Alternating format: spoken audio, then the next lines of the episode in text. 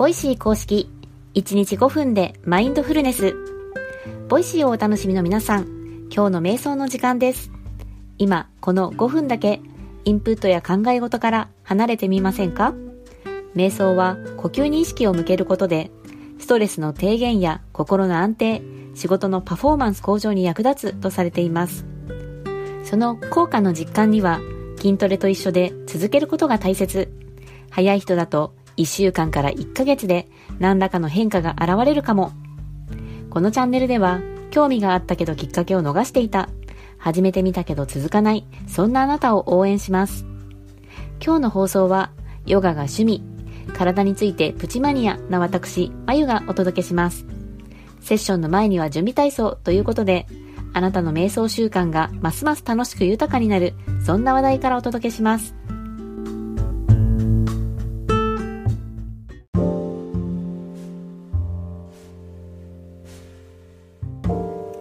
礎知識編として、新 R25 の医学博士が語る瞑想の驚くべき効果、おすすめのやり方や時間についても教えてもらったという記事から3回シリーズでお届けしています。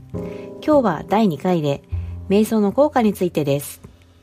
記事の中でインタビューに答えているのは、臨床医として日米で25年以上のキャリアを持ち、最先端の脳科学研究をもとにマインドフルネス認知療法を展開している久我谷明博士です。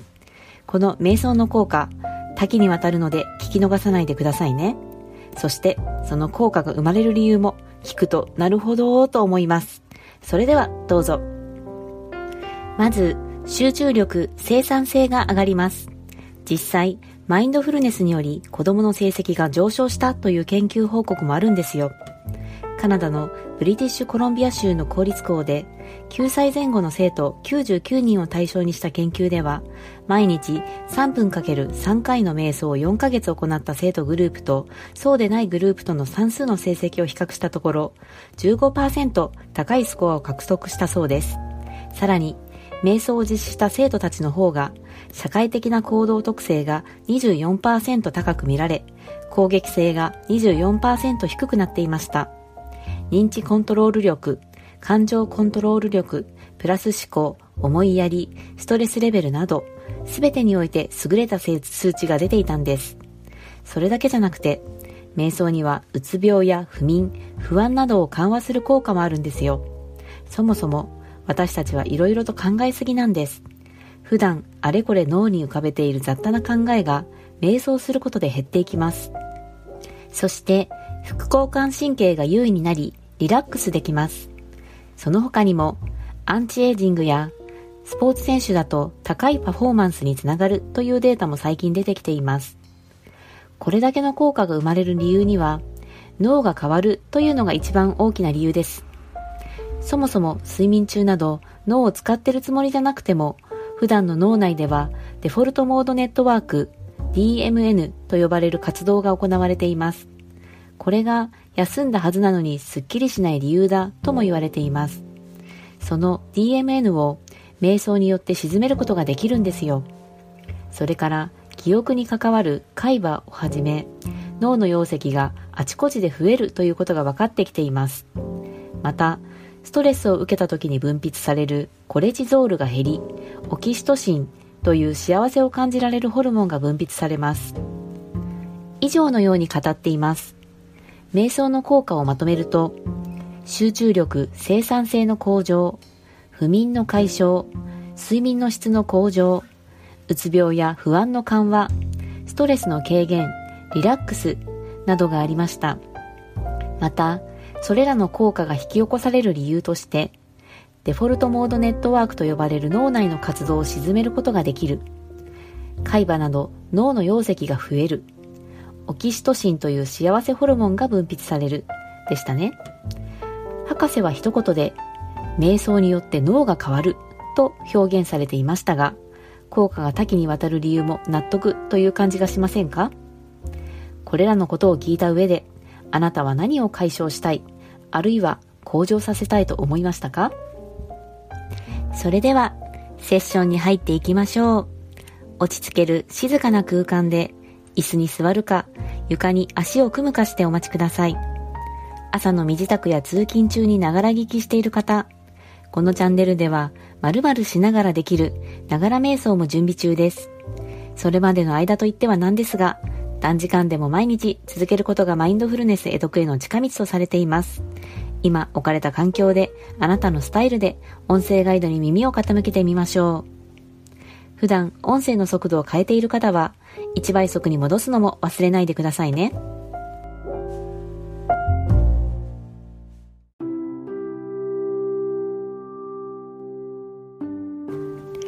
楽に座り、姿勢を整えます。椅子に浅く腰掛け、両足の裏をしっかり地面につけます。床で足を組むなど直に座っている場合も重心を地面に預けます。背筋を伸ばし頭を軽く持ち上げその他の余計な力を抜いていきましょう。肩の力が抜けきらない場合、両肩を持ち上げストンと落として脱力します。両肩を水平に保ちます。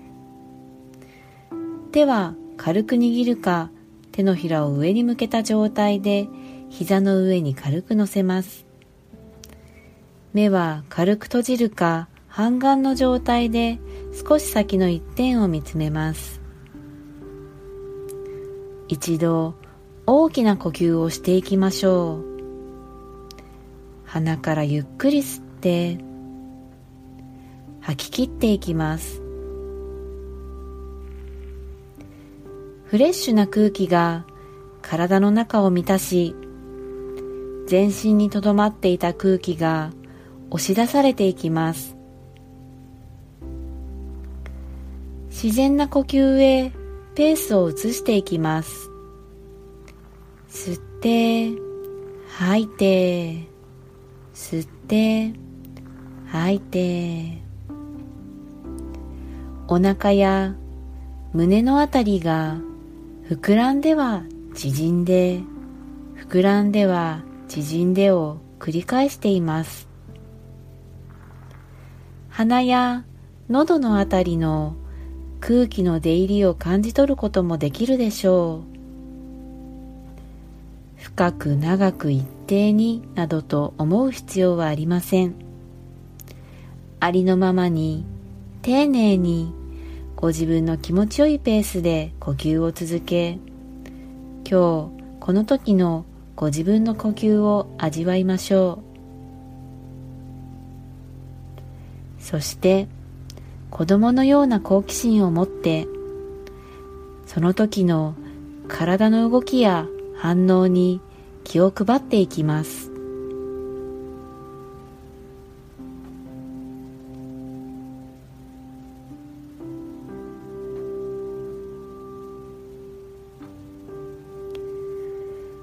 呼吸を送り込むたびに体が緩んで緊張や凝りがほぐれていきます。胸お腹背中腰回り右手左手右足左足。一つ一つ意識を向け凝りや詰まりを感じるところがあれば風船を膨らませるようなイメージでより丁寧に空気を送り込んでみましょう。この時間のこの時にしかない呼吸に意識を向けることで今この時のご自分の状態昨日との違いに気がつくことがあるかもしれません。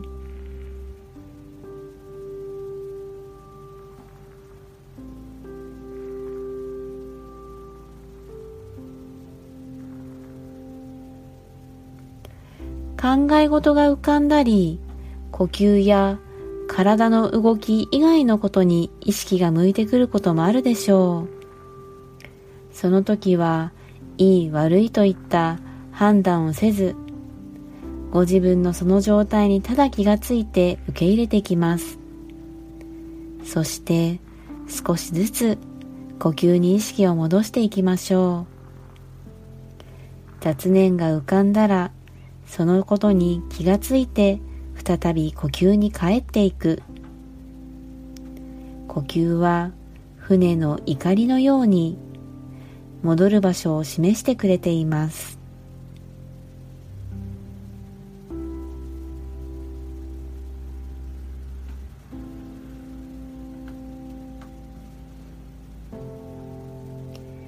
それでは一度大きな呼吸をしていきましょう。鼻からゆっくり吸って吐き切っていきます。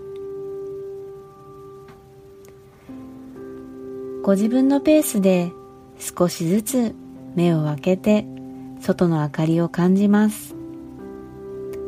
手先指先足先から軽く動かしご自分の意識から外の世界に戻ってきます。お疲れ様でした。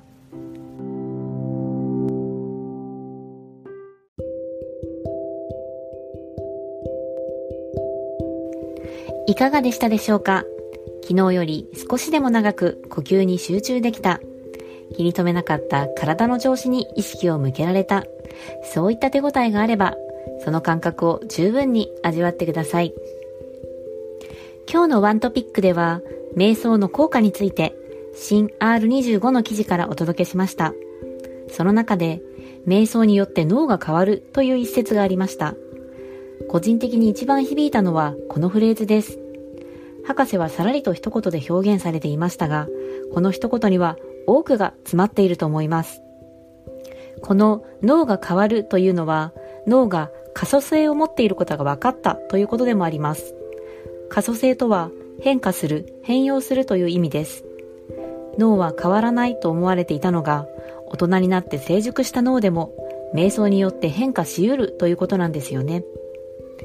子供が成長の過程で変化していくのは当たり前ですが、大人になると、いい意味でも悪い意味でも出来上がってしまって変化しにくくなります。ところが、練習や働きかけによっては、脳は変わり、マインドフルネスな状態に誰にでも近づけるということです。毎日5分だけ瞑想の時間をとってあげることで自分の脳が変化している、まだまだ成長しているって思うと少しワクワクしませんか？